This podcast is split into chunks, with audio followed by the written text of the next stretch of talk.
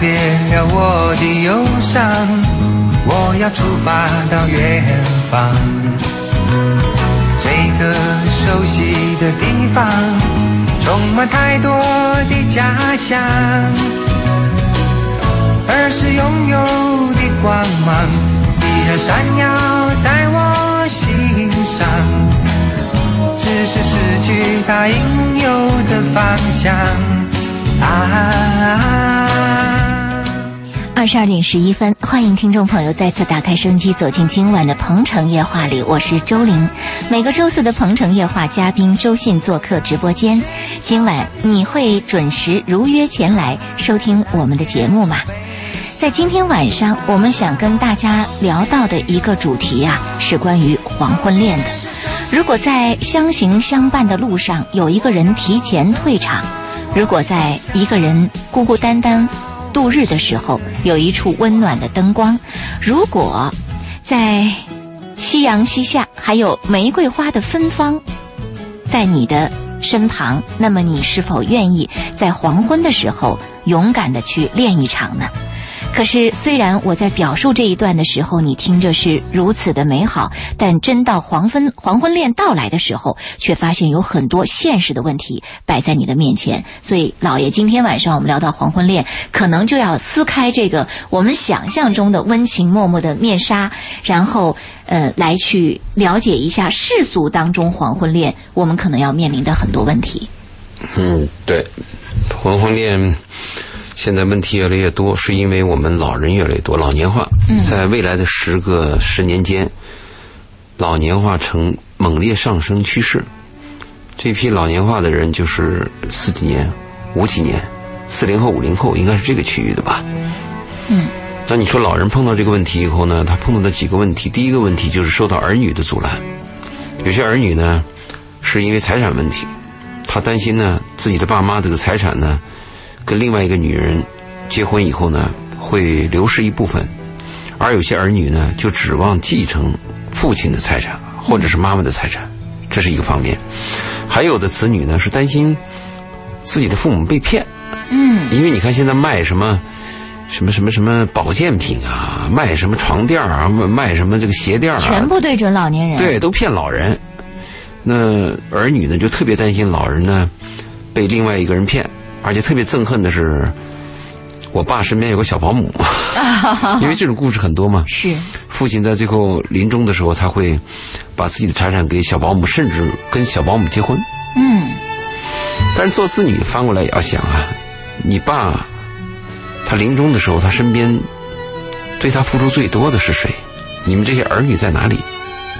如果我我我想我的父亲，如果是他临终的时候爱上一个小保姆，他愿意把财产给他，那是我爸的财产，他乐意呀、嗯他开心呐、对，如果说他用这财产换来的是晚年临终前那段很快乐、很美好的时光，那也很好、对啊，有些人批判说小保姆不是爱情，小保姆就冲着我爸的财产来的，只要我爸愿意，嗯，因为男女关系它本身有交换，我没有欺骗你，我就跟你讲明了，我就冲冲着你财产来，嗯，我愿意伺候你，我愿意给你端出的尿，那有什么不可以的呀？真的是这样。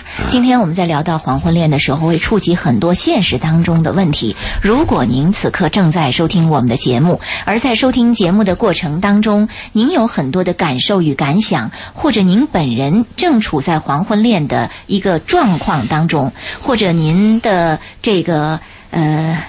父亲、母亲在黄昏恋的过程里，您觉得有很多的这样的一个呃情况啊、呃问题的存在，您觉得嘖有一些问题是您不想面对的，您有很多纠结的地方等等等等，都可以通过热线电话八八三幺零八九八，还有我们的公众微信平台搜索八九八周玲，利用这两种方式来跟我们互动，说一说你所看待的黄昏恋和你正在经历的黄昏恋，以及你所看到的黄昏恋。嗯，刚才您所谈到的黄昏恋，老爷，你说到的都是子女对于这个父母的这样的一个影响和阻拦。对其实黄昏恋者本身是不是也面临着这样或那样的问题，在他的黄昏恋进行过程对当中造成很多的困扰？你说对，假设父母呃子女啊是支持的，也未必就顺利，因为年轻人谈恋爱都会碰到很多风风雨雨，那黄昏恋不是一样吗？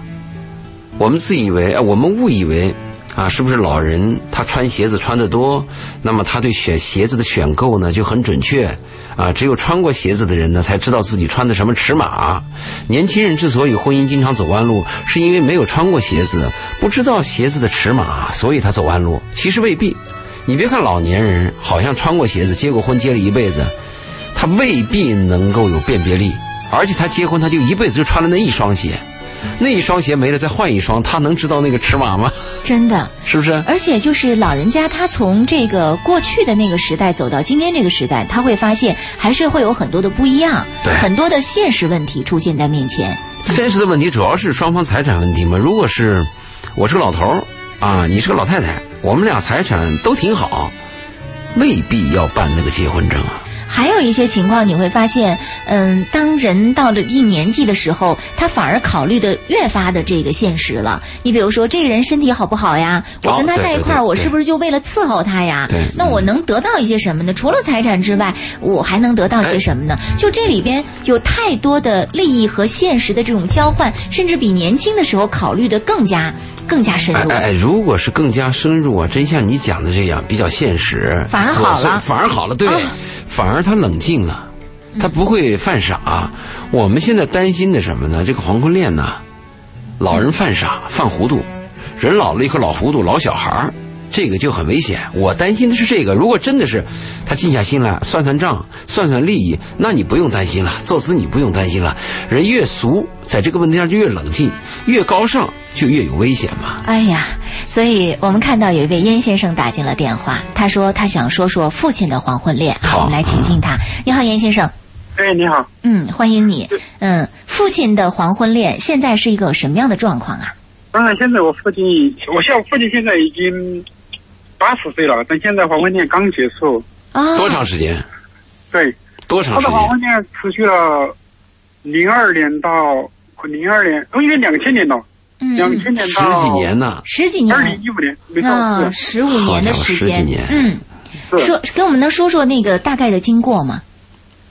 当时当时我的母亲哈、刚刚去世，大概我们我母亲死的时候大概六十二岁，嗯当我母亲我当我母亲埋葬的第第二天，当时我的爸爸大概六十四岁吧，我们当时都我们的我们一共五姐妹，就就投票，这个三比二支持我爸找找找第二个，找哦，老你爸你爸。们你们还还投票呀？为什么会出现投票？是有人反对吗？肯定的，我们五姐妹呀、 哦，你我姐凭妹你凭啥反对你爸？那是你爸自由，你嗯管着 吗？哎，没有，我们觉得我们因为我在我妈的埋葬的第二天，我们就支持我爸找第二个，所以说实话，我们的心还是比较狠。哦，哎，但你爸这个恋爱这么长时间，十几年啊，他为什么没有和这个女人结婚呢？他是农村嘛，农村也可以结婚呢。但是确实，因为当时当时那个新妈好来我们家的时候，我都就我是我们家里最小的，我那时候都已经二十七岁了，我已经大学毕业了。啊，嗯这个我这个新的阿姨到我们家里哈，我们都叫她妈，喜欢吗？这个这个妈喜欢吗？你们？我们对她非常喜欢，她当对自你己的亲妈一样看，对，那他对你爸好不好？好很好。他们俩怎么认识的？当然是通过别人介绍的嘛，通啊、过别介人的绍比你，爸比你爸小几岁？他比我爸大概小了三岁，哦，那还比较般配。嗯，对，没错是比他那你这个阿姨她自己有工资有钱吗？农民没钱。哦，那你爸也是农民。嗯对，没错。但是他们的他们的开支啊，全部是我们姐妹出的，不管是生活开支、药费开支，我们都当自己的妈一样看待。对对对，那为什么没有结婚？对，为什嗯么会是是结认为束了？没是认为没有必要结婚，是不是？你说，你就说结婚了，他们都是六十七岁了，你说结婚，感觉只是要在一起生活而已，确实当时也没有这个想法。对，就没这个想法，也讨论过这个问题没有？比如说我没们讨论讨过，啊，没讨论过，没讨没有讨论过。就顺理成章住在一起了。哎，对，没错，啊， 对，那十六年为什么又分手？这十六年是有感情的呀。不是到后来分手是怎么回事啊？因为当时分手，啊，当时他说实话，他们一共在十六年，他们两个真的很幸福。嗯，包括我这么们好我们的我们做子女哈，我们也是全心全意的对待他们，全心全意对待。对对对，那为什么分手了？啊对我们很好奇。所以最后分手怎么回事？是因为就说也是也不是不是我们要他们分手，是因为客观的原因，因为那个妈哈，她自己我们的新我们叫新妈哈，她自己得了病，就是说卧床不起了，又不能说话，卧床不起。那你等于你把人抛弃了。你听我说完 吧哈，那你听我说完。卧床不起之后哈，我们说当时都我们没有抛弃他们，因为我们这边我爸这边我们有五个有我爸有五个小孩子，嗯，我那个小我那个妈那边她也有五个小孩，哦，一共十个小孩，如果加起来的话，嗯当时我们就我们就提议嘛，就说因为这个妈，因为当时当她生病的时候，我爸已经七七十七岁了，嗯他也七十三岁了。当时我就你说农民七十几岁照顾七十三岁的人照顾不过来，对，你们他啊就认为他有五个孩子，这个妈应该是他的孩子照顾他，是吧？不是，我们就说我们请我们十个人来出钱，就是我们这边因为我们这边经济条件稍微好一点嘛，啊，十个子女出钱，对，嗯对，当时人家在农村呐、我们谈到我说我们我们这边我爸的这边几个兄弟，因为我爸已经照顾不过来他，对不对？对我们愿意出钱来请请来照顾他们。嗯当时我们这边五个五个姊妹哈，我们就说我们出一千五百块钱照顾照顾他，他自己的小孩，要么出钱，要么他自己照顾也可以。就是要么出钱，要么出力，对，嗯哎，这没错。当时哎呀，说是我当时我是农村来的，就在农村人真的他有点 还是很贪婪的，他们不干，哦，他们不干。他们的孩子不干，他们是既不出钱也不出力，是这个意思吗？对，哎没错，他是什么事？啊这个人呐、来到你们家里，就是你强迫他的生死，全部由你负责，啊，明白他们没了。有一点点责任。嗯对，那在这种情况下，你们就提出了分手，是这个意思吗？在这里，我们政府在我们出，他们要求什么呀？他要求两千五百块钱一个月，跟两千五在农村，其实在农村知道一个月八百块钱就够了，嗯他要两千五百块钱一个月给他们，这是第一个。第二个，当这新妈这个妈死了之后，我们再出几万块钱的安葬费给他们。啊哦，提要求了，就这个事情说，我们因为不能这个这个安葬安葬费啊，还不定到底有多少数量都不知道。你们就被人讹上了。嗯对，没错。嗯我就说，我就说，既然你我们我们就说，见你这么坏，感觉有点坏哈，就这么不通情达理，我就算了，我就不跟你谈了，嗯，就这样子才分开的。啊那那个你这个新妈她得的什么病啊？可能是心脏病，可能是心脏病。哦，现在呢？那你现在这个新妈还在吗？现在结果呢，在他们当我在新妈七十三岁的时候嘛，因为他患了病，我结果我爸照顾了他半年，半年哈、照顾了半年之后，我们就谈这个问题嘛，就怎么样让他们最后面怎么继续生活。嗯他们那边就不谈这个问题，就说反正这新妈给的全部你全部你负责。后来我爸又照顾了他半年，我爸已经七十七岁了，又一下我爸只照顾他一年之后，那我们就觉得你这个这你做子女的，做新妈的你这么做子女这么不负责任，那你就说你这你就说你这新妈对我们 对我们的这边的南方的五个子女没有任何贡献，说呃当然有些贡献我不能这样说，还是有些贡献。感情方面这你嗯嗯就说你们这么狠的，那不好意思，那我们也也很心呐。啊结果后来我们后来直接把这个新妈子送回她老家就可以了。抬回去了啊。嗯，那现在他呃情况怎么样了？你们了解吗？这个过了可能一年多就她就死了。哦对啊那你爸也会很难过但是我爸还不知道，啊？你爸现在还不知道？我们就说新妈早就死了，这个送回去已经死了。哦，啊你们就是这么告诉你父亲的？哎，你说我就送回去死了，啊没有没这说样那没办法呀。那对如果你说我们，但那是我怎但是么记得你这样说那一刹那，你爸也会很难过的呀。那难过就是那么一瞬间。对，那没办法现在你爸这个年龄怎么办？他还要再找吗？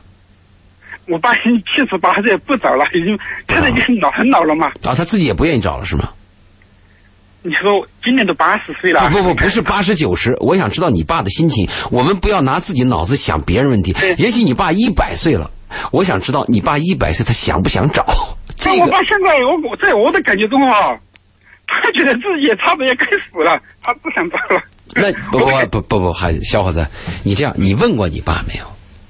你说爸，咱这个新妈走了，你什么想法？你还想再找一个吗？你是不是你问过他没有？你没有问过他，没这个问题没有问过。我建哦那议就你。问他一下。是，他因我为觉现得在我爸，我爸自己已经行动很不方便了。啊，不就不说，这在跟跟这个行动方面没有关系。想找一个女人，和你瘫痪，和你走得快走得慢，和你行动没有关系。嗯，你完可了以哎这个你可以问问父亲，可以问问你父亲，跟他聊我一确聊。认，呃，这个我确实没问过他，没有问过他。问他一下这吧个，。关心一下他。啊嗯嗯，叶先生，谢谢你跟我们分享关于父亲的黄昏恋的故事啊，我们听了以后也是蛮感慨的，同时也给我们提供了一个素材。有时候黄昏恋遇到现实的情况，远比我们想象中更加多样和复杂。谢谢你，叶先生啊。但是总我嗯就说一句话还，就是我你说在我父亲黄昏恋的时候，我感觉他还是很幸福的。当然了，这一当点然啊非常好，你说过两次，对啊。所以我就问你爸还愿不愿意再找？我给你提过两次，你都认为没必 要。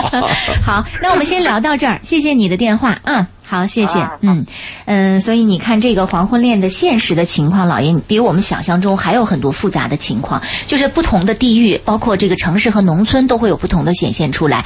张先生也打进来了电话，说也想说说附近的黄昏恋。但时间够吗？嗯，我们来先请进他吧。好呃，您好，张先生。哎，你好，嗯，请讲。呃，其实我是听刚才我是蛮支持我父亲的黄昏恋的。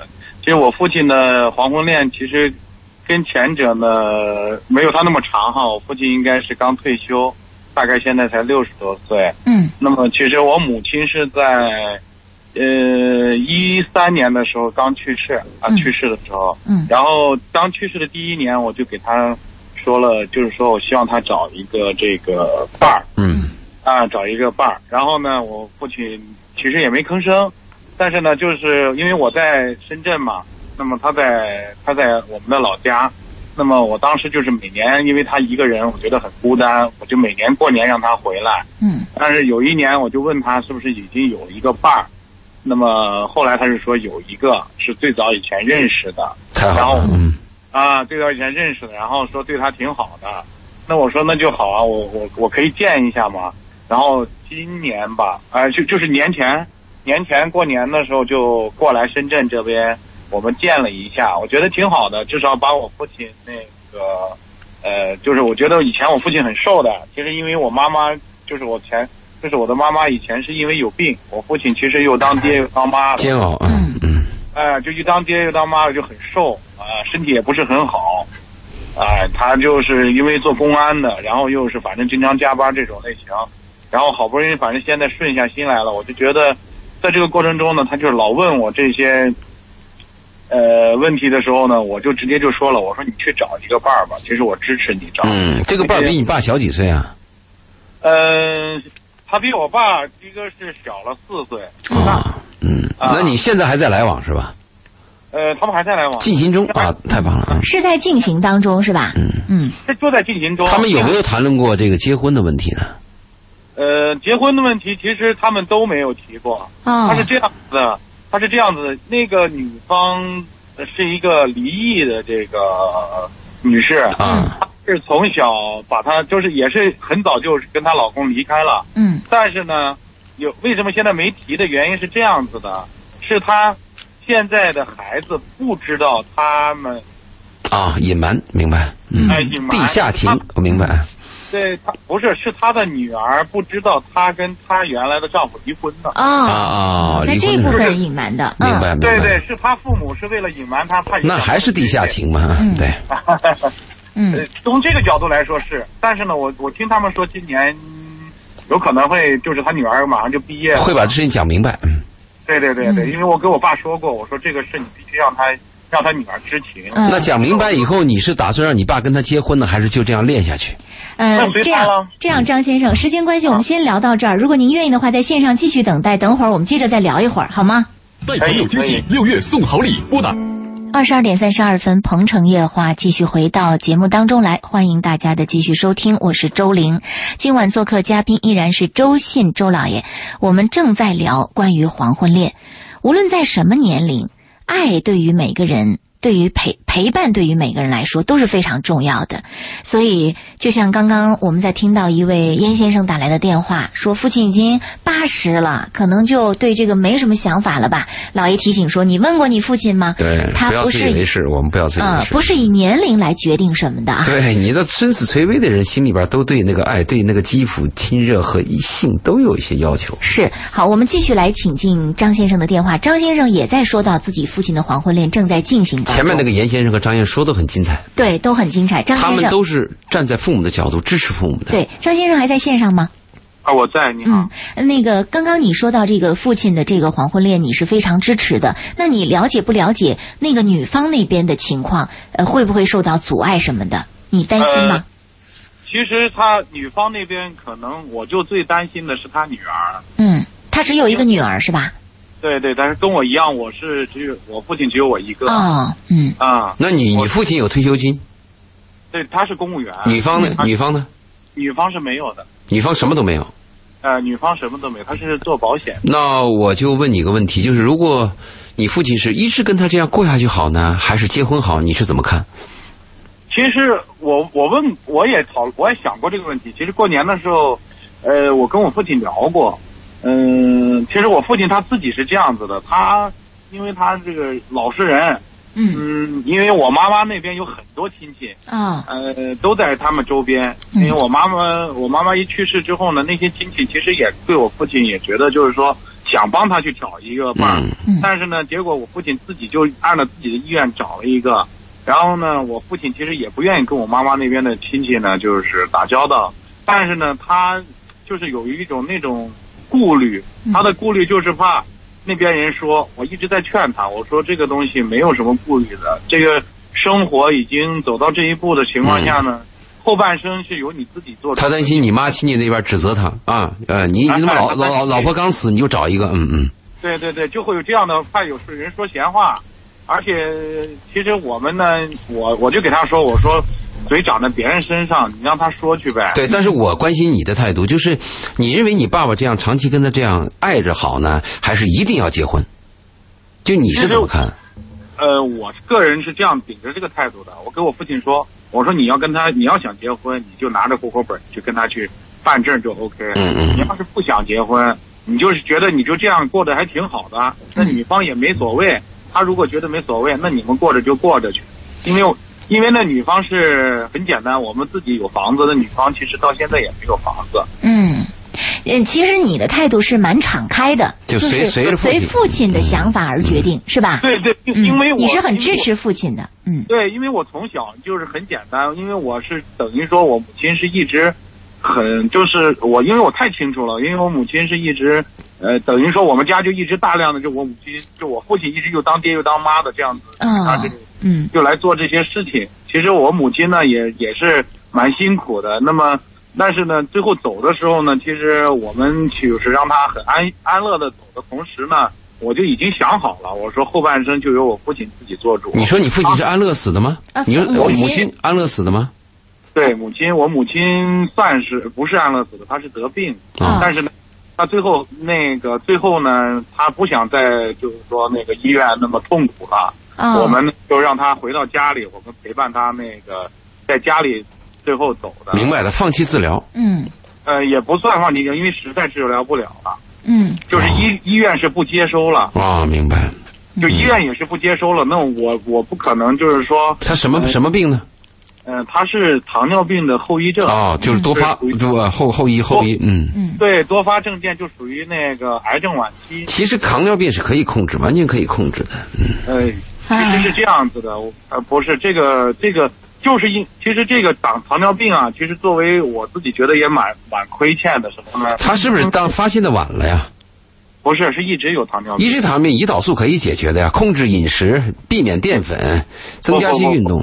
他是这样子的，本身一直都是很身体很好的，控制的特别好。嗯我觉得这种病啊，病是真的是随心情受影响的，是这么回事儿。他抑郁了，或者有什么难过的事儿我就是得了抑郁了，啊、啊明这白。么回事儿。嗯是我他的大姐，就是我妈属排老排行老二，嗯呃，我就是等于我大姨，我大姨夫是脑血栓走了，然后呢，不到一百天，我大姨就跟着啊，走对他有刺激。然后我们没有告诉他，但是他自己好像感觉得到了。当时当他发生这个事的时候呢，可能是由于这个事情影响到他的病情一下恶化了。嗯，明白，精神很重要对，嗯是对对对，就是就是这个是，我就说得病啊，这个我就，所以我一直就觉得，希望我父亲就一直想快乐一点。张先生啊，啊我呃，我我跟你说，你对我明白你这个事情，我想给你给你个建议啊，你完全由着你爸啊，说明你很孝，这是我们非常敬佩的。嗯，但是你注意啊，老人有老糊涂，嗯这个你还不能完全都由着他。我的建议是，你爸既既然要娶这个阿姨，即便要娶她为老婆，要办那个法律上的手续，我建议跟年轻人一样，先试婚一段儿啊试婚很重要，年轻人要试婚，老人同样要试婚。那是那是，试上两年没问哎题再说啊，嗯对不对？你要是很仓促的啊，爸，你说怎么办？你爸是个老实人，你爸老实老实巴结巴交的就办了结婚证。你要知道啊，婚姻法和这个法律它只能保护你爸和那个女人的财产分配，它不能保护你爸和那个女人的感感情情关系。嗯啊这个你一定要明白，而且一旦进入到法律关系啊，就很扯。是所以你一样在旁边应该给你爸点点炮啊，扇扇风。嗯，你说爸，你喜欢的阿姨我们都支持，但是呢，你先跟他住一住，过一过，看你们到底是不是合得来。如果好，水到渠成，嗯那再支持嘛。是，就我建议你阿达啊，已经现在应该住了差不多快半年了。半年不算事儿，哥们儿，你你 你你想半年算什么事儿？我知道，因为我这个就我这给他，其实他因为我我我父亲老家的亲戚都在老家，所以呢亲戚呢也对他支持。然后呢，同时呢我们就说一件，他就说，他说那先住着吧，合合适了再说。再一个，他女儿呢还没有毕业，嗯，然后呢我给他说的一件事，我说第一，你必须让他先让他的女儿先知道这件事儿，嗯然后呢看看他女儿是什么建议。然后你再决定剩下的事儿，咱们后面再说。嗯，因为我我最担心的其实就是他他，女儿反对，嗯因为他一直在隐瞒着他的女儿，他女儿一直不知道他跟他老他女儿成人了，大学毕业了，成人了，知道的，嗯，嗯，呃已经分居了，不是不是，到现在一直不知道。对，但他女儿他能感觉到，能感觉到，能感觉到。嗯他们每到一过年的时候都会聚在一块儿，嗯。嗯，这其实啊，你你们也只是一个揣测，因为现在还不知道他女儿的态度，而且他女儿是不是对他父母的婚姻情况已经有了感知，我这都是一个揣测的一个情况。那具体也只能等到让他女儿那那呃特别那就是全部了解之后再说。呃对，对还是按照老爷说的这种情况啊，周老爷说的这种悠着情况点儿，对你还是要在旁边呀、要辅导一下你爸，要关注一下 对啊，好吧那是，嗯 那嗯肯，定。对因因为老小孩儿老小孩儿人老了以后犯糊涂啊，嗯这个你要在旁边辅导一下他。虽然我们不决定老爸老妈的事儿，但是我们做儿女的有权建议，嗯有权旁边帮助一下。就像老爸老妈没有权建，没有权决定我们的婚事儿，但是老爸老妈可以在旁边给我们一些建议权。特别我们年轻的时候，嗯我们缺乏经验，现在老人老了糊涂啊，你现在成熟了，你要嗯你要扮演另外一个角 色。是，嗯，好我吧留着个，我其实留了点后手。对， 嗯我，你像我父亲的那个退休了，退 休退休了，他他他不懂的银行这老人不懂这些，我基本上都把他的网银呐、 控制什么了户口本啊、嗯房明白产证啊，都嗯放在我这儿。好哦，啊行，我说你，我说你要办什么事儿的时候，你给我说，嗯我就帮你办了。对，挺好，你这儿子挺好啊挺。好的，挺好的。好，张先生，谢谢跟我们分享啊，分享父亲的黄昏恋。我们在这儿有一种深深的祝福，希望父亲的晚年很快嗯张医生，乐。再问一下你，你结婚了吗？我结了，有孩子吗？呃，有，啊，我估计你的家庭日子过得不错，挺好啊。找到你这样的丈夫，你老婆很幸福啊。嗯我我为了我孩子，其实我为了我孩子，我离开深圳一年半多了。啊啊，，为了孩子，为了孩子啊，对，就是因为是因为我我我生的是就是我生的是女儿，嗯，我女儿就特别黏我，嗯，对，陪那么伴我嗯我我就不想让他，就是因为我太清楚有一件事情，就我小的时候太清楚父母因为繁忙没时间去搭理小孩，都是找家老人或者是什么。你的做法非常好，一定要父母亲自陪伴，啊宁愿牺牲一点钱财也要陪伴孩子。我就干脆我就把工作全辞了，赞赞就赞回啊！我就回老家去带我女儿，带到两，现在我女儿现在两岁半，我带着我带着她差差不多一年半，你什么专业然后？你什么专业啊？你是学什么专业的？我是学计算机的。啊，但明白。但是我在深圳就是一直在做这个非计算机以外的东西。啊，经常有这样的人，对，嗯，对对对，然后我就是干脆就辞掉，我现在才回深圳，然后我女儿也挺懂事的，现在也也就反正吃得好，身体也好。那现在你跟你妻子跟你的女儿是分居的是吧？啊、等于分居，我两个礼拜回去一趟。啊，那也行，两个礼拜回去一趟可以，你争取早日在一起。嗯。张先生给你点赞啊，给你大大的点赞。无论是在父亲的态度上，还对待这个孩子的态度上，我们都是觉得非常欣赏的。对，嗯，是一个很棒的好男人啊，给你大大给点你赞。致敬。 嗯对，好谢谢，呃，谢谢您的电话，谢谢。好，我们继续节目，谢谢。嗯，嗯，很我棒们的。这节目就需要这样正能量的人。啊，真有是这样嗯温暖的人，懂得爱的人，是啊我们需要这样的节目，有太温需暖啊需要这样的人，太太需要了。是有温暖，懂得爱，这也是我们的节目希望能够影响到听众的。嗯但今天在电话当中，我们听到张先生的这个讲述，我们也是觉得这个温暖和懂得爱都在张先生身上体现了。有有这样听众，但他不一定参与。如果他嗯是参与了以后，对我们的节目是一个烘托嘛？嗯，呃，老爷刚才在跟张先生说到他父亲的这个黄昏恋的时候，你特别提醒说，这个老人老了呀，他容易老糊涂糊涂啊。嗯这一点儿是不是也是也是您今天晚上要在黄昏恋当中要特别谈到的一个部分你？去看啊，嗯你做婚恋调查，现在婚恋调查呢，中国的离婚率在大幅度的提高，一婚的离婚率已经到了百分之四十以上了，嗯，就是二婚再婚以后的离婚率达到百分之六十以上了。老人的闪婚和闪离比年轻人还猛，嗯因为老人特别僵化，看问题很简单，今天一看就是他了，嗯，明天一看怎么能 是他呢？很危险，嗯对吧？我记得翻手为云，覆对手为我雨。我我我去问了一些老人和一些这种事情啊，就是他们这个反复啊特别大，嗯因为人老了以后啊，非常僵化，谁也改变不了谁，嗯谁能改变谁啊？那你说怎么过呀、发现问题就崩了，嗯。所以您刚才特别强调说要试婚。要试婚，年轻都要试婚，老年人不试婚吗？嗯老年人试着试着问题就出来了。啊如果你很仓促的办了一个婚姻这个手续啊，婚姻手续以后，你到时候再分的时候啊，它真的牵扯到财产，牵扯到法律，非常麻烦。嗯，而且你会发现，因为是半路夫妻、黄昏之恋。呃，往往在牵扯到这个财产问题的时候，还牵涉到了双方的子女，对互相扯来扯去，前面我这们第一范个围严非先生常嘛大。，嗯，第一个严先生不就提到了吗？对方的五个他们还子女正好没结婚呢，嗯好在没结婚，对你再结了婚事儿更多嘛？是，你看嘛，你如果那个小孩儿，两个五岁的小孩儿你放在一起，任何小孩儿你放进去都可以玩得来。对，十五六岁的时候就挑了，嗯二十多岁那就不是挑了，就很难合得来了。你想人老了合得来吗？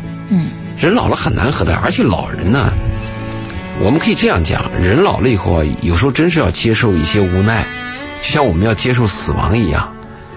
因为老人最怕的是孤独嘛，人生也最怕的是孤独嘛。可是人生啊，到了末年的时候，最大的问题就是孤独。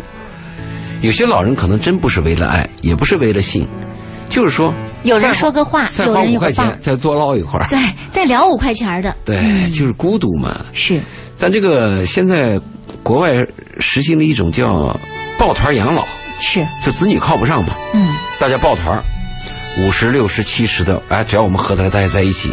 等这个八十的死了啊，六十的变七十了，嗯后面有新的加入，，对，因为他同年龄的人啊，可能认同感多嘛，嗯就你也经历过事儿啊，你腰痛啊，那我也腰痛，咱们俩谈一 谈，就有共同的感觉。是，你跟年轻人谈个你什么腰痛什么，年轻根本不懂的嘛。而且他也没兴趣跟你谈这些，对嗯所以闪婚和这个闪离啊，老年人真是很多。另外，我们一定要把那个黄昏恋和再婚两个问题要分开。嗯你黄昏恋，那我就支持啊，我当然支持。比如黄昏恋啊，那个那个早恋我都支持。 啊，操这，嗯。问题是，老人再婚的问题，这个要谨慎。是所以我把这个东西分成两部分，有些人把这个东西混为一谈了，以为黄昏恋就必须要结婚。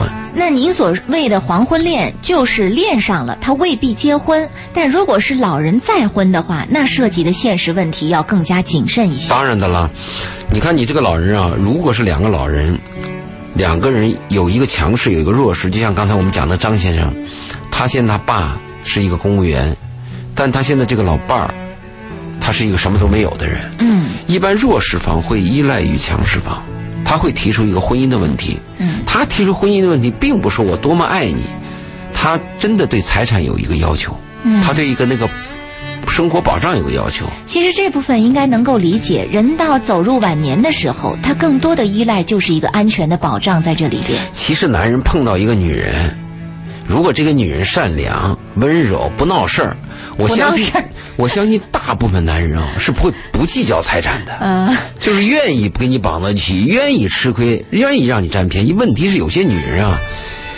你把握不住啊，老爷直接说了一个不闹事儿啊，一年被蛇咬，十年怕井绳 啊。真是这样啊！我们今天晚上在聊到黄昏恋的话题，在老聊到老人再婚的话题。听众朋友，如果正在收听节目，可以继续通过热线电话八八三幺零八九八，公众微信搜索八九八周玲，利用这两个渠道来跟我们互动。您可以来谈一谈自己父母的黄昏恋或者是再婚问题，也可以聊一聊您正处在黄昏恋当中遇到的困惑和难题。欢迎通过热线电话八八三幺零八九八，公众微信搜索八九八周玲，我们来说一说。那老爷，刚才您说到黄昏恋，您特别支持。对于老人再婚，您所担忧和顾虑的地方又当在然了哪些地方？你比如说，你这边分两种情况吧，一个是丧偶的，一个是离异的。嗯，那离异的好一些，那是跟老伴儿合不来嘛，也许恨了一辈子，终于离了。嗯，你再找个人，那可能还哎，我找个新鲜的呀，或者是怎么说也比原来那个吵吵闹闹的、打打闹闹的老伴儿要好。嗯，有时候丧偶的不是这样子的，嗯，丧偶的老伴儿关系很好，好丧偶你找一个。你找对一个，比他有对比对他总是拿对方的缺点和自己的老伴儿的优优点点比，，嗯，对不对？嗯，这个就很麻烦，你怎么比都不是。所以这个东西你自己心里要明白。另外呢，我们刚才那个第一个严先生不是说我爸八十了吗？嗯啊，他就不用找了。其实他应该问他爸要不要找。我们经常忽视了老年人的性需求，这一点是非常糟糕的。啊，你的八十他没有这个需求吗？嗯啊，抚摸一下那个不叫性需 求吗？对不对？这个人最真的大是的被器忽略官了是皮肤嘛，对不对？而且你爸一年有那么一次渴望，难道不是性需求吗？嗯，所以我们做子女要把这分开。所以老伴儿，一个是丧偶的，一个是离异的，我们也要注意一点。嗯不是我们想象那么简单。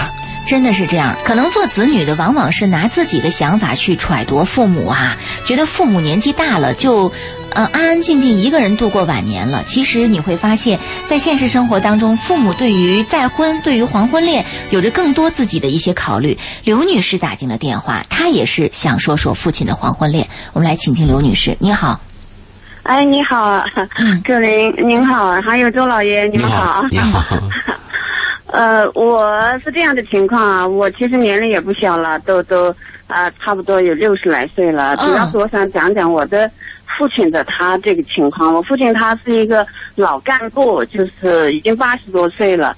八十多岁呢，大概在十几年前，我母亲去世了以后，呃，就找了一个后母，后母呢，我们叫她阿姨吧，反正。都叫阿呃姨，大部分嗯。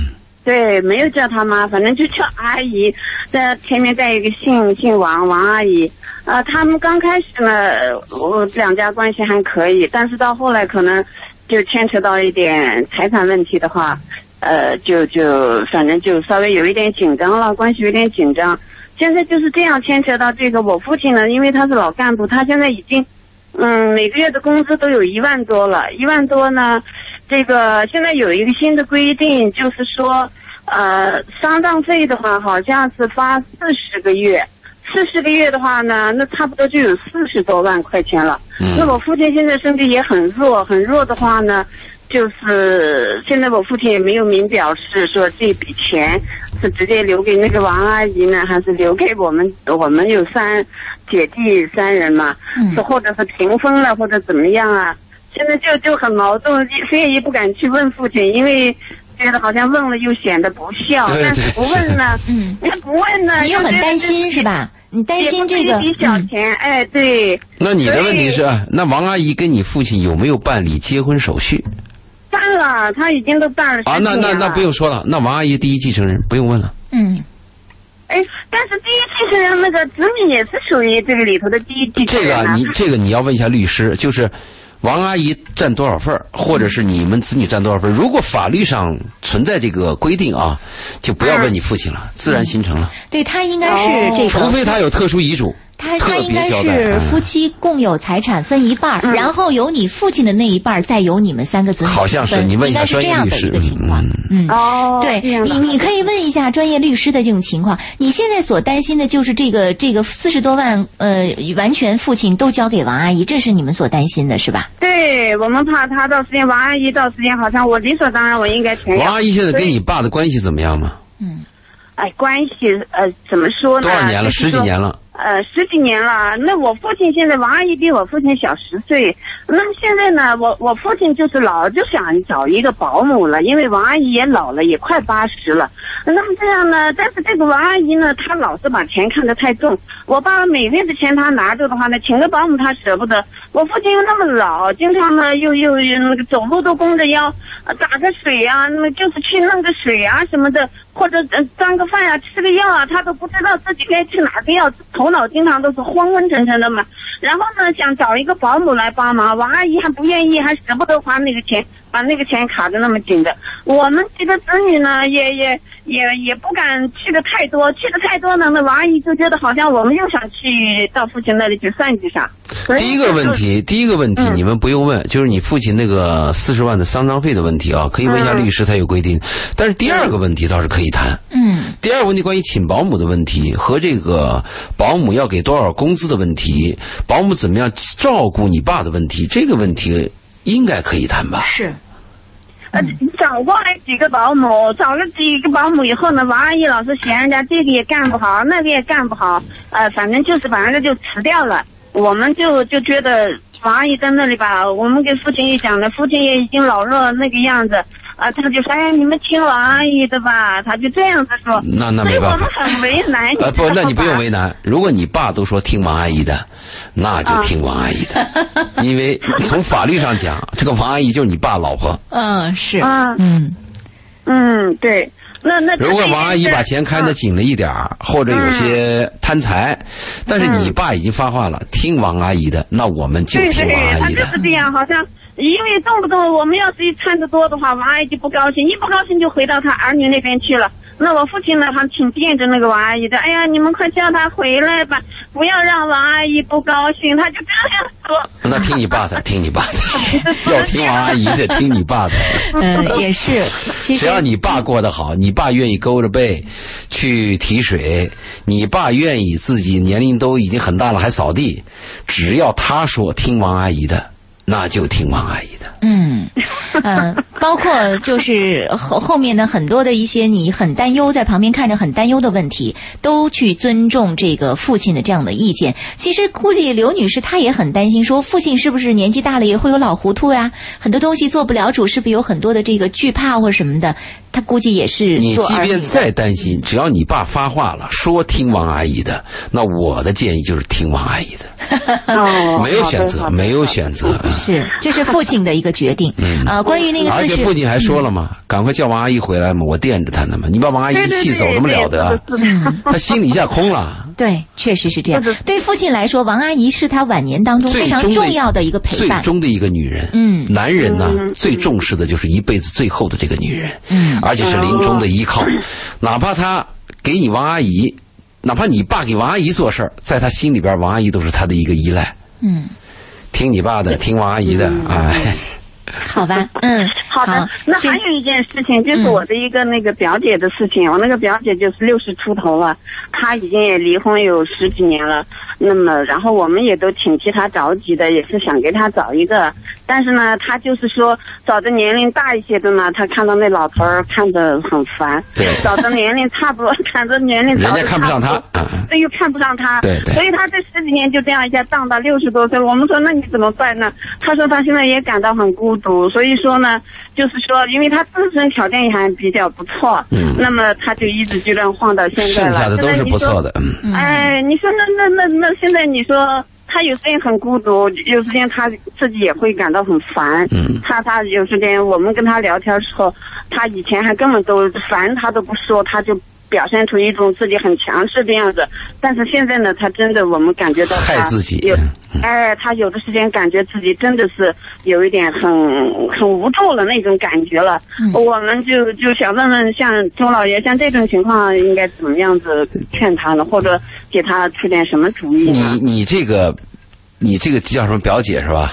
嗯在你在在我们生活当中啊，有很多这样的人，我们最后给他的建议是这样：如果你是个女的，找年龄大的你看不上，找小的小的又看不上你，最终的出路是什么呢？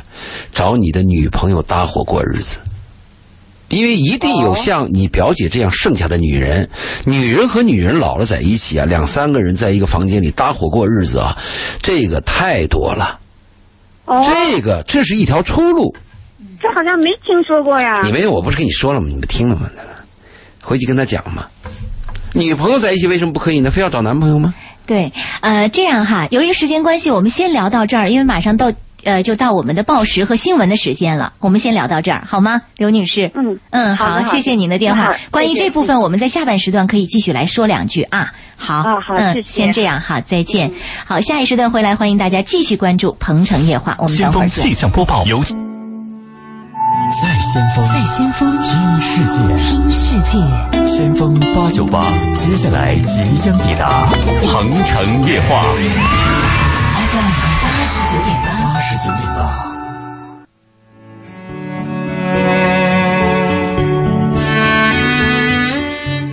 《鹏城夜话》节目来到了最后一个时段，我们欢迎听众朋友的继续收听。今晚我们聊到的是黄昏恋和老人再婚，也欢迎听众朋友通过热线电话八八三幺零八九八，公众微信搜索八九八周玲，利用这两个渠道来跟我们互动。那么今天晚上。呃，三条热线刚刚已经打了进来，分别聊到的都是关于父亲的这样的一个黄昏恋。所以呢，我们在听到大家说到黄昏恋的现实情况的时候，还发现真的有很多现实问题啊，呃，被很多朋友所忽略了。走到那一步，才发现原来并不是想象的那样。老爷，我记得刚刚你在回复我们这位朋友说的，他的刘表姐，刘女士嗯嗯，刘女士说到她的表姐的这个黄昏恋的时候，你提到说，呃，当你觉得找老的也不行，找小的也行的时候，她不她不接受嘛对嗯不接受的时候啊，你这个可以考虑跟同龄人，就是同呃性同性的朋友对搭伴儿养当然老可，以了。嗯，如果你你会发现人和人啊，到了一定年龄以后啊，如果我们把那个性排除掉以后啊，你灵魂当中有一个知己，大家能过得好，彼此相互抚慰，嗯，也同样可以过下去嘛。人怕的不就是孤独吗？嗯如果你要把孤独这个问题能解决了，其他的问题就会好一些嘛。况且是你自己看不上老的，小的又看不上你，你自己把自己搁置在夹层当中了嘛。那我的建议就是，你找同性的伴儿，同性的伴儿有时候还可能更好相互了解。我们身边有很多这样的例子，不是一个例子，有很多这样的例子。是，嗯实际上在老人再婚这个问题当中，如果说我们把这个包括这个黄昏恋，如果说我们把很多问题想得很清楚、很明白了，想不清楚，你觉得很难想清楚，很难想清楚。嗯就是，如果我们不谈感情啊，就刚才你不是谈到有些人比较俗嘛，嗯算账嘛，这种人可能还能谈清楚。嗯。如果我们把感情要加进去的话，有些问题就很难谈清楚。就像你说的，老人他某些方面还是蛮固执的。老人家从过去的时愚代昧固执，走到今天，完全可有可能能对于感情，他们反而还抱着一种过去的一个想法来看待。拿老婆的标准去衡量别人，嗯啊，那不可能的。嗯，所以在面对黄昏恋和这个呃老人再婚的问题上，老爷可不可以给他们再多一点这种注意的方面和建议的部分？黄昏恋，黄昏恋，我是非常赞同的。嗯人的一生当中，不论在任何一个阶段，你能碰到你爱的人，或者那个人能爱你，那你这辈子就是活得值了。嗯问题我们在年龄大了以后啊，他碰到的不一定是恋，就是我们讲的是男女关系。嗯年轻的时候有男女关系吗？老了以后同样也有老老的男女关系，但是我们这里忽视了一个问题，我们会说年轻人啊，年轻的说我们说我们说有些人年轻的时候有贼心没贼胆，后来年龄大了以后贼心贼胆都有了，但是贼没了，啊，其实不见得，每个人的贼在心中都有，只是他表现的方式啊嗯。不同。但是我在想啊，走过万水千山，人到了那个年龄，很多东西都见怪不怪，也都见过了。对于感情的事儿，会不会比年轻的时候他更洒脱一些？不见得。有些人啊，如果你是年轻的时候风流倜傥啊，经历了很多异性的伙伴儿，老了以后呢，可能你说就像你说的，把握的会更好一些。但是有些人生活比较单纯，嗯，那你说像我爸我妈那一代，一辈子可能就拉过一个女女人的手，嗯，他他怎么能够那么呃洒脱呢，做不可到。能的？嗯、对，那你见到别的女人还紧张呢，对，是吧？那我记得我爸我妈去世以后，我就跟我爸直接说过这个问题。嗯我说爸，你是不是找一个？我爸立刻正色就把我否决了。嗯怎么能这样呢？简直就是对你母亲的大不敬。是啊，大不敬啊！说你你你你你什什么玩意儿啊？嗯他他就一个人过嘛，他过了很久，可能是四五年之后，嗯他才谈到这个问题。他说一个人过确实有些困难。嗯他说孤独，那我就提出来，是不是跟我们一起过？嗯他也不愿意，是。哎，因为你这个，你们有你们的生活，哎他有他的对想你法。照顾他多了呢，他心里还有点负担。是，最后我发现他过得最好的日子呢，嗯就是一帮老头老太太，他们在一起，过得非常好。他的晚年一直到他最后临终啊，他身边都有那些老同事在一起。啊，当然，最后是我妹妹在他身边最多，我妹和我妹夫，我非常感激他们，因为我在深圳嘛，我妹我妹夫在身边一直陪伴着他，但是他大部分时光是和那些同龄人在一起的。嗯我也在想，我老了以后啊，我不第一不指望子女，我不指望子女，我不要给子女去增加负担，我不要讨人嫌，不要以那种什么你要孝顺我来拿这个枷锁去套自己的儿女。老爷您放心，您老了之后，您一呼百应，周围会围很多的人 对跟您一起养老。我先报个名好啊，啊，还有呢，我老了以后如果生什么病啊，我也不跟别人讲。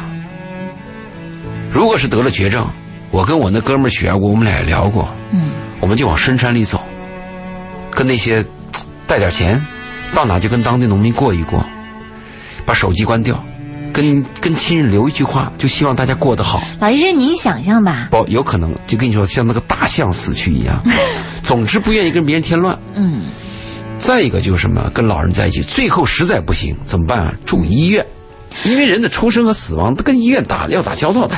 我必须要谈一下这个观点是，您这么想的时候，其实也忽略了你身边亲人的一个想法。就当一个人特别不愿意麻烦别人的时候，他背后有一个东西，其实也是蛮自私的。你怎么就知道你的亲人？也许别人愿意麻烦，愿意爱你，愿意伺候你，是吧？对，啊而且那个人因为你这么做，他会很伤嗯心，他会很难过。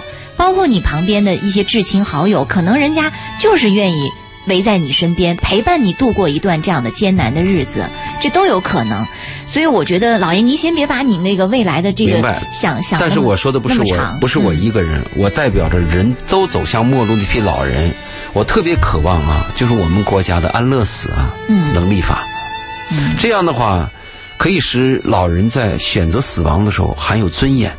嗯是不是？我们不止一次看到一个人老了以后病残、痛苦、折磨，像骷髅一样扎着管子，所被以医生调过来拖过去的。你说这这什么日子啊？当您谈到老人的衰败亡，谈到老人的孤独，我也越发的体会到，黄昏恋也好，老人再婚也好，都是应该值得大家更加关注的一个黄昏问恋题。非常值得。嗯，所以在这部分的时候，我总觉得，当一个人的生命逐逐渐走向衰老的过程里，他们对婚姻、对于情感的这个诉求，我们到底在哪些方面应该给予他们更多的关注和支持？我们就是做子女的，刚才前面那两个打电话打得非常好。首先，我们要要要这个以我们的父母啊为主，千万不敢以我们为主，就是我们认为你应该怎么样，而是我们首先要了解到父母的需求，就是你想怎么样。在这个基础上，我们帮助父母协调一下，就你想怎么样，我们按你的方法办，但怎么样办得更好？嗯因为老人他嘖年龄大了以后啊，第一个就是孤独，第二个是老年人的性需求，我们还要考虑，嗯对不对？第三个是老年人经不起折腾。你比如说年轻人啊，二十岁谈恋爱，失恋了以后，要死要活的，嗯但他恢复力量很强啊。对，很快恢复了。对他明天还有新的呀，对嗯身边没你，没张三，有李四呢，后面还有排队，还有备胎呢。对，这老人不是这样子的，老人是日落西山呐、老人这个一激动或者上不来气，那可能这个脑血管就崩了。嗯。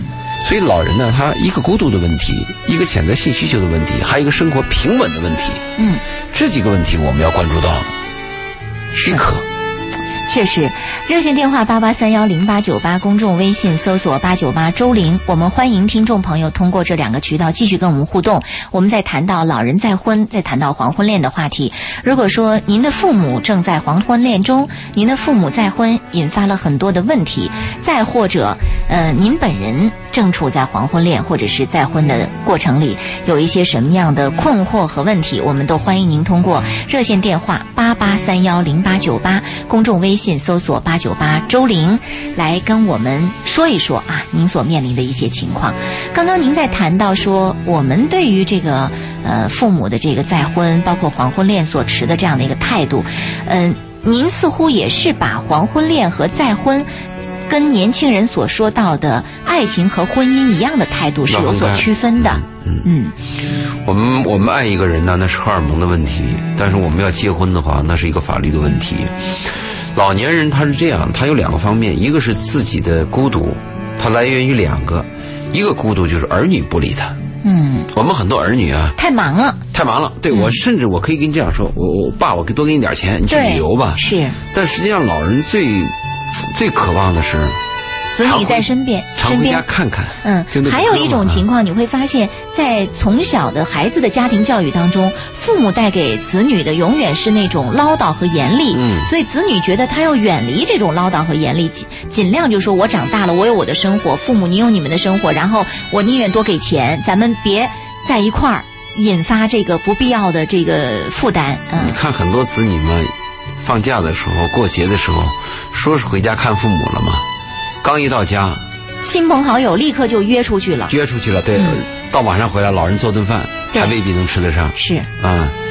我们说人幸福有三条标准嘛，有人爱，有事儿做，有希望。人老了以后啊，希望有什么呢？嗯唯一的希望就是子女过得比较好，嗯啊，子女比较争气，啊，子女有成就，这是唯一的希望。如果子女从小教育有失误，子女长大了以后很糟糕，这个希望是没有了，因为自己老了没希望了，马上就要死了，有事儿做，你能做啥呢？嗯，老人最多就做做健身了，当然也有那种老有所为的，嗯像一些什么教授啊、一些专家啊，啊，越老可能越吃香，包括老中医，嗯，啊，那这种人是少数了。那有人爱这一点很重要，这个有人爱就不分性别，所以刚才那个姓刘的女士她讲到她表姐的问题，啊有人爱未必是异性啊，可是，老人再婚和黄昏恋当中引发了多种现实的问题，也是让人措手不及的啊。呃，这个杨女士打进了电话，她说五十多岁曾经遇到过骗婚的老人。啊有，啊对，我们来请进她，听听她的讲述。你好，杨女士。哎，你好啊，周玲，还有周老爷，我你是好你们的忠实听众哈、嗯，欢我迎现你。在我我就是遇到一个人哈、我你那时候都说的是年轻人要识别善恶，要知道他这个人呃人品好不 好。老人同样啊，对老人同样，所以嗯对我就遇到一个老坏人有的是啊，坏人变对老对现在。对，坏人变老哎了。对对对，就就你说他有贼胆贼心，啥都有。我跟你说，他他在真爱网上哈哈那个注册了，注册的他都一直都在这深圳啊，这都十几年了。我是跟他有三四年的交往，交往以后我就发现他这个人确实这个，他就是啊他也光顾要找那些什么公务员啊，那个就是事业单位的啊啊，就是那些收入稳定的，他他老是骗，就说他自己是什么嗯大学毕业啊，呃那个什么。你跟他认识三四年了，才发现这种情况呀？没有，我跟他谈了以后，发现这个就三四年以后就离开他了，就没跟他再来往，发现还给他来往了三四年，嗯没有跟他来往，没跟他来往。就发现以后，就是说了解了他以后，但是我就发现他这个人确实不，你这个三四年是个什么定义？